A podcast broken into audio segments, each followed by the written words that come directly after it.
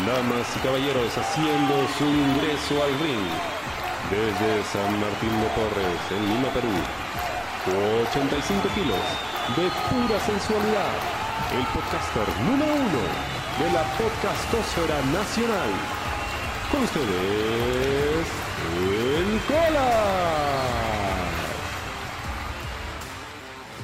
Hoy quiero hacer algo diferente. En- quiero jugar al Fantasy Booking. Y esto es algo que a mí me gusta mucho. Porque creo que, como todos, uno siempre piensa en las posibilidades, ¿no? Como si los luchadores de una empresa fueran soldaditos, ¿no? Y tú estás jugando a la guerra.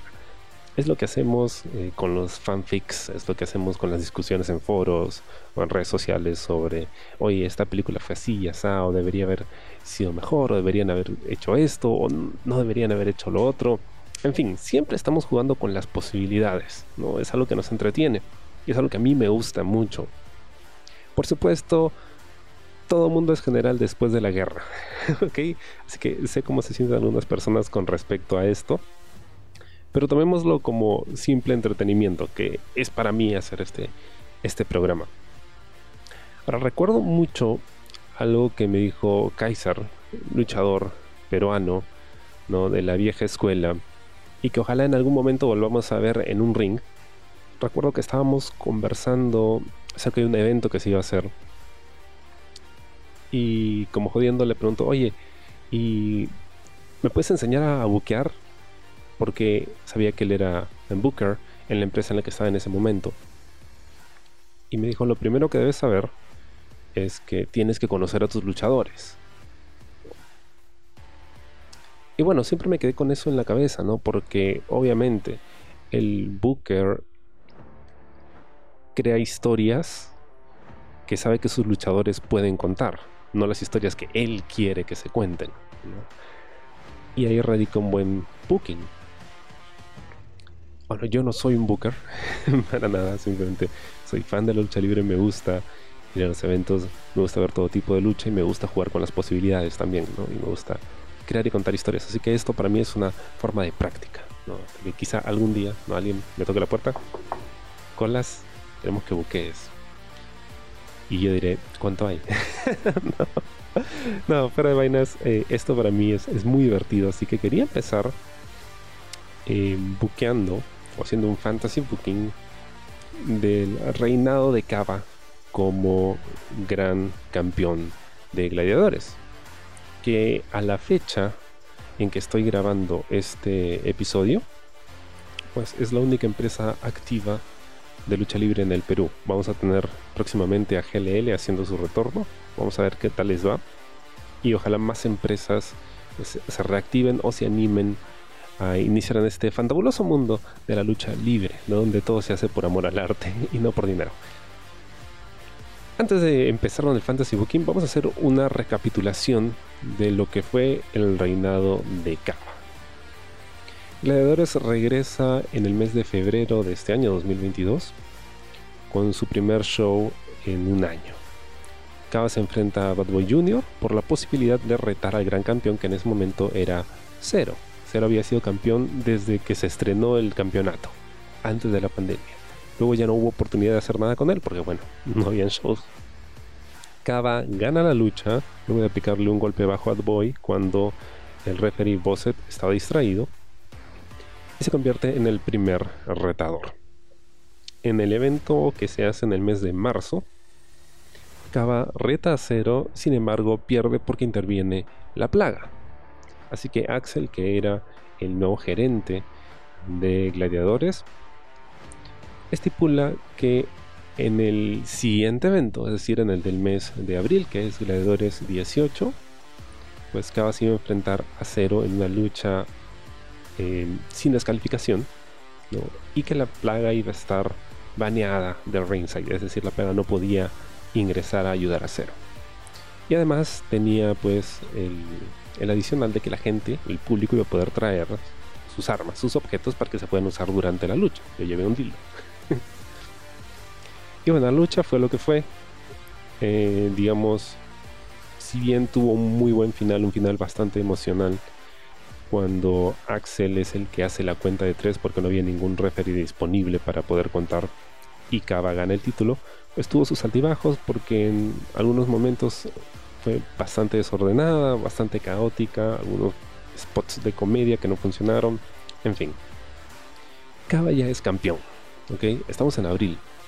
En el siguiente evento, en mayo, él tiene su primera defensa titular. Entonces, uno tiene muchas expectativas acerca de cómo va a ser un reinado de Kaba con el título. Que si bien nunca ha sido vendido de esa forma como un posible futuro campeón, todos los que hemos seguido su carrera sabemos que merecía tener un título en algún momento. No se había dado la oportunidad, sino hasta ahora. Entonces, su primer oponente, Rey del Aire, un luchador que venía pues de una larga temporada fuera del ring y que se sintió en la lucha porque se lesionó a los pocos minutos y tuvo que apurarse el final. Fue algo decepcionante porque no fue una gran lucha, una gran defensa. El público no reaccionó tan bien a Rey del Aire porque era alguien que no luchaba hace mucho, entonces la gente no estaba ni enterada muchas veces de quién era Rey del Aire. Y segundo, porque no se pudo hacer más. La lucha quedó bastante corta. En el siguiente evento, en el mes de junio, Kaba defiende su título contra Doctor Veneno, que había estado haciendo una buena campaña, había estado ganando todas sus luchas, estaba muy bien con las promos, y fue una lucha en realidad nuevamente bastante irregular, porque si bien hubo algunos spots interesantes, la lucha perdió bastante ritmo con algunos spots de comedia o algunas situaciones cómicas entre comillas que en realidad no funcionaban y le quitaban seriedad y peso a esta lucha. Eh, que en realidad era un rubber match porque estamos hablando de un veneno que ha estado interviniendo en el reinado de Kaba una y otra vez lo habían atacado varias veces por la espalda entonces digamos debería haber un poquito más de seriedad o agresividad en un combate como este porque se supone que Kaba estaba esperando la oportunidad de ponerle las manos a Veneno. En fin, Kaba defiende, gana. En el siguiente evento, Kaba se enfrenta junto a Bad Boy Jr., que es anunciado como nuevo retador al título, haciendo tag team contra la plaga, 0 y 7. En esta lucha, que fue en realidad más entretenida de lo que esperaba, Kaba sufre una lesión una lesión real. Sube a la, a la esquina, se lanza, cae mal, se lesiona una rodilla. Luego de la lucha, pues tiene un encuentro con Bad Boy Jr. Un saludito para mí del público. y queda pactada finalmente la lucha por el campeonato en que Kaba va a defender contra Bad Boy Jr. Eso sucedió hace poco. Finalmente Bad Boy Jr ganó el título luego de una gran lucha de 2 a 3 caídas. Bien, el problema aquí es que la única gran lucha o gran defensa que tuvo Kaba en su reinado fue justo la lucha en la que pierde el título. ¿no? Entonces, siento que se desmereció ¿no? el trabajo que había estado haciendo y la consistencia que había tenido en Gladiadores durante todo ese tiempo, hasta que por fin llegó a alcanzar el título que no se suponía iba a ser suyo, por lo menos en un primer momento, en una primera etapa de este campeonato. Y al final, pues, su reinado quedó un poco para el olvido. Bien, ¿cómo lo hubiera buqueado yo? Ok, vamos a tener en cuenta algunas contingencias importantes, ¿ok? Durante este reinado de Kaba, que yo voy a buquear en el mismo espacio de tiempo, eh, se lesionó, así que vamos a mantener eso. Luego Axel, que iba a ser el referee invitado en la lucha entre Kaba y Bad Boy Jr., pues, se enfermó antes del evento, así que tuvo que ser reemplazado por Bosset. Eso también lo voy a mantener. en, mi booking también se va a enfermar Axel, ¿no? Para no hacer trampa, ¿no? Porque en un mundo perfecto, pues podría meter cualquier cosa, ¿no? Pero creo que tiene que haber cierto asidero con la realidad y con los eventos que sí ocurrieron como para que tenga un poquito más de dificultad y sea aún más entretenido buquear. Bien, habiendo resumido todo eso, vamos con el booking. Entonces, estamos en el evento Gladiadores, por fin. Y antes eh, de que se lleve a cabo el evento, se anuncia una triple amenaza. Una triple amenaza para tener una oportunidad titular contra Cero. ¿Okay? No se sabe cuándo va a ser la oportunidad, pero se anuncia que Kaba, Bad Boy Jr. y el debutante Chavin van a estar en esta lucha. Y de ellos va a salir el siguiente retador al título. ¿Okay? ¿Por qué estoy poniendo a Chavin? Chavin en ese evento fue el que retó a Cero en una lucha que la verdad no fue nada memorable. O si lo fue, por las razones equivocadas.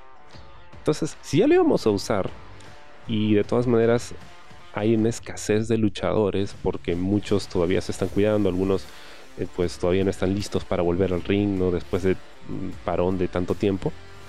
Entonces, vamos a usarlo, pero de una forma en la que nos ayude a elevar al talento que sí está un poco más preparado. Ok, entonces, empieza el evento de la misma forma en la que se, se dio. Se anuncia también de que Zero va a estar defendiendo su título contra un oponente sorpresa. No se sabe quién va a luchar contra él, ¿ok? Se da la triple amenaza y en el último segmento de la lucha, Bad Boy logra cubrir a Chavin, pero Bosset se distrae, ya que por un encontronazo, Cava terminó fuera del ring, Bosset está checando cómo está, Bad Boy lo tiene listo a Chavin para la cobertura 1, 2, 3, pero no hay quien cuente. ¿Ok? Entonces, Bad Boy se resiente, está con la cabeza caliente, va y confronta a Bosset. muy similar a lo que pasó en la lucha entre Cava y Bad Boy. ¿no? Hay una confrontación ahí con el árbitro, le grita y todo lo demás. Aprovechando esta distracción, Cava saca del ring a Bad Boy, cubre a Chavin 1, 2, 3. Cava es el retador número 1 por el título de gran campeón de gladiadores. ¿okay? Bad Boy Jr. está rojo de cólera, le grita a Osset, hace su berrinche porque él en su mente ya había ganado la lucha. Entonces vamos a guardar eso, que de hecho funcionó bastante bien en su personaje para más adelante, ¿ok? Bad Boy y Bosset han tenido una rencilla ahí, Bad Boy siente que le robaron la lucha. No solo va contra Bosset, sino contra Kava también, porque siente que Kava se aprovechó ¿no? Esa victoria era de Bad Boy. Ojo, esta va a ser la segunda lucha del show. A pesar de que tiene talentos buenos y debería estar quizá un poco más arriba en la cartelera, de repente el número 3, quiero que sea la segunda lucha. Necesito darles tiempo. ¿Por qué? Porque continúa el evento tenemos lo que ya se había anunciado, ¿no? Está el J-Night, está This is Lucha, está La Plaga. Y sobre el final del evento aparecen Zero y Armando Bates. Y Armando pues empieza a saltar la lengua dice que cómo es posible de que Zero siendo el campeón con el reinado más largo en la historia de gladiadores, pero claro, es el único, no, hay más. que le hagan esto, que lo hagan venir por las puras y ni siquiera le tengan una lucha lista, una lucha a su altura y todo lo demás. Es entonces cuando tenemos la revelación de Axel como el nuevo gerente de gladiadores. Axel aparece y dice, no, no, no, tranquilo, no te preocupes, yo tengo aquí a tu retador. Y efectivamente vas a defender el título de Gladiadores hoy mismo, en este momento. No olvides que Gladiadores es mi show. Y ya está, listo. En fin. Y el retador, al título de cero, es nada más y nada menos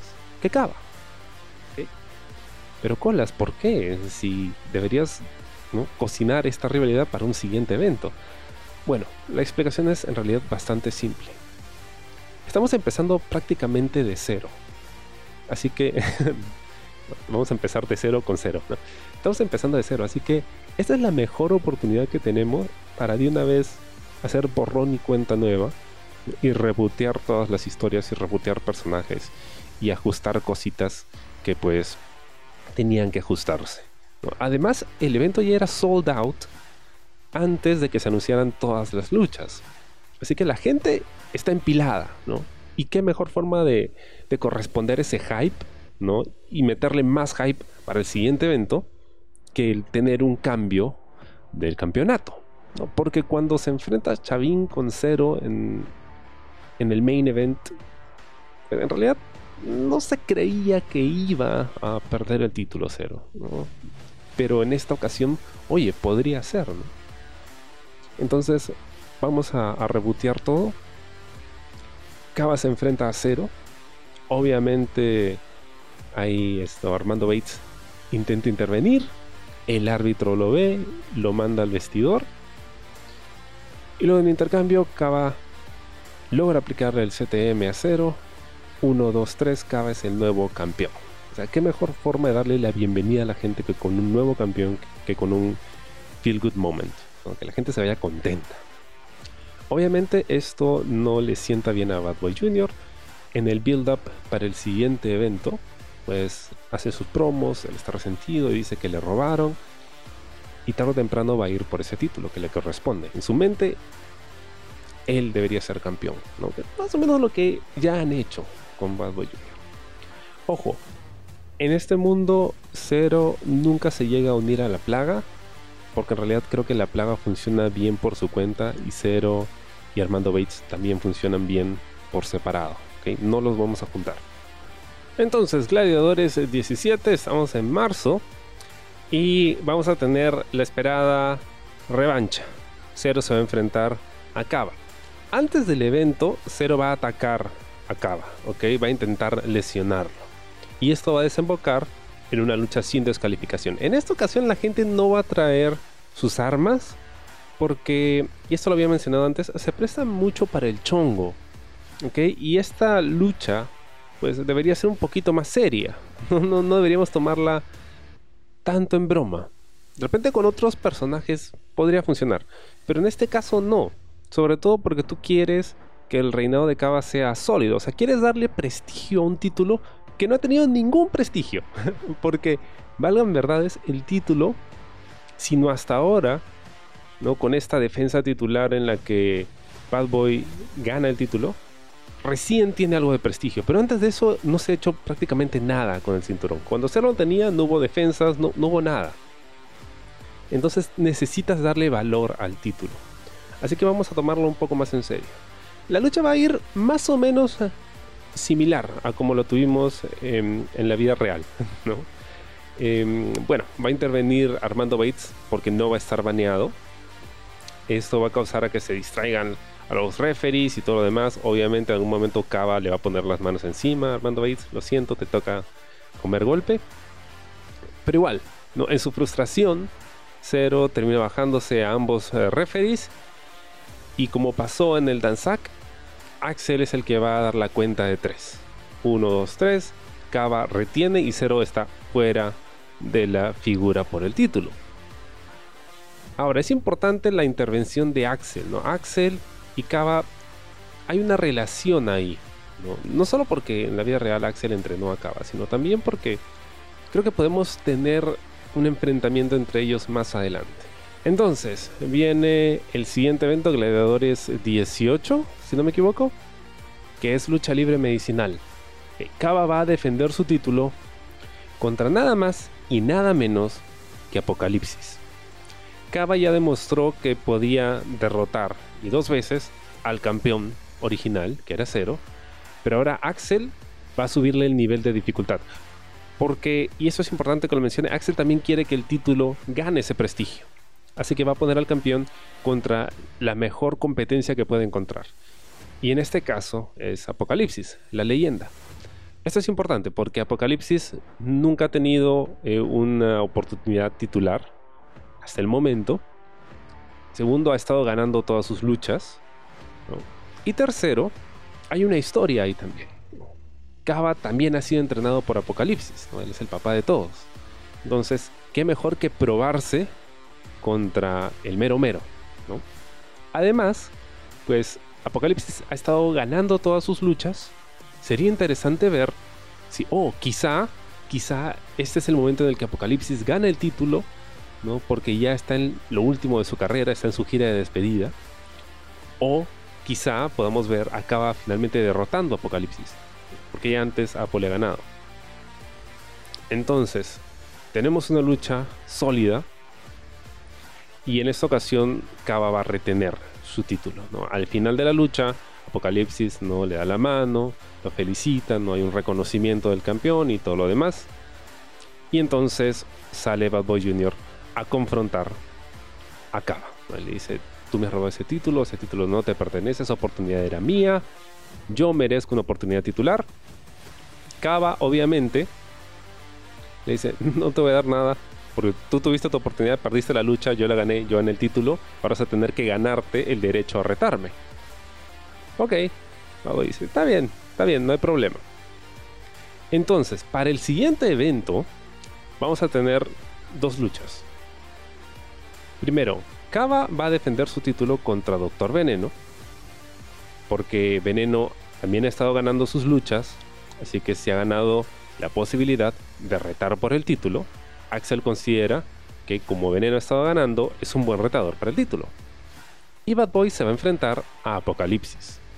En esta lucha vamos a tener algo muy similar a lo que habíamos visto antes en la lucha entre Bad Boy y Apocalipsis. Va a ser una lucha bastante intensa y Bad Boy la va a ganar. Ahora, lo que faltó en esa lucha originalmente, cuando se dio, fue que no había ninguna historia, simplemente la anunciaron y ya. Y después de eso, pues bueno, Bad Boy como que complementó un poco diciendo que efectivamente él había ganado Apocalipsis, entonces merecía ser el campeón y qué más tenía que hacer para demostrar que él podía ser campeón. Pero vamos a trabajar ese ángulo no después de la lucha cuando ya pasó todo, sino desde antes. O sea, Bad Boy va a demostrar que si Cava lo hizo, yo también puedo hacerlo y puedo hacerlo mejor aún. Va a acabar con Apocalipsis. No solo va a ganarle, sino a acabar. ¿Ok? En el main event, pues Cava se enfrenta a Doctor Veneno y le gana. Sí, eh, vamos a obviar estos skits cómicos que habíamos estado viendo. Porque creo que hay otros personajes con los que funciona mejor la comedia, ¿no? En la lucha. Entonces no necesitas que todas las luchas sean graciosas o hagan esto. Además, cuando Veneno se pone serio, es más chévere. Cada gana y vamos al siguiente evento en esta ocasión, si me equivoco, es Orgullo. Ok, en este evento los ánimos van a estar bastante caldeados entre Bad Boy Jr. y Cabo, al punto en que van a tener bastantes encontrones durante los entrenamientos, eh, eh, van a empezar a, causar problemas, y esto a Axel no le gusta porque él quiere tener todo bajo control. Aún así, todavía no le da la oportunidad titular a Bad Boy Jr. Precisamente por su indisciplina. Así que para sacarle pica, le da la oportunidad titular a Reptil. Y con eso podemos tener un revival de aquella gran lucha en la que conocí a Kaba, que fue Kaba contra Reptil en este evento que hizo GLL en Independencia, que fue una gran lucha, creo que una de las mejores que se hizo ese año. Y además estos dos se conocen bastante bien, creo que pueden, pueden darnos un gran, gran main event. ¿Ok? Ahora, por la indisciplina, Axel va a hacer que Bad Boy Jr. esté en el opener. O sea, tú vas a abrir el show.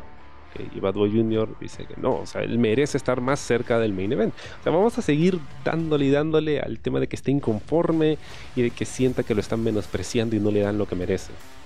Y en este opener puedes ponerlo, por ejemplo, contra Franco Azurino.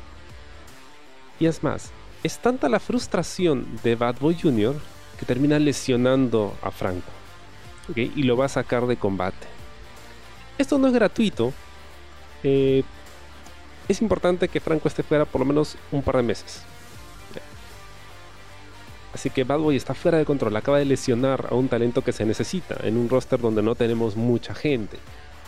Axel está asado, ¿ok? Está asado.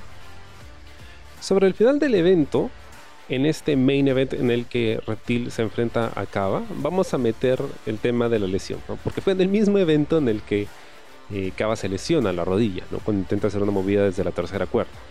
Esas eran las reglas que puse al inicio, ya para no tenerla tan fácil, así que vamos a, jugar con lo mismo. Kava tiene una lesión. Se sobrepone a esta y le gana a Reptil. La gente aplaude, ¿no? Todo bien chévere, lo pone over. La gente se va feliz a casa, pero no hay anuncio del main event del próximo evento. En la siguiente semana tenemos eh, actualizaciones, tenemos promos acerca de la condición de Kava. Mm.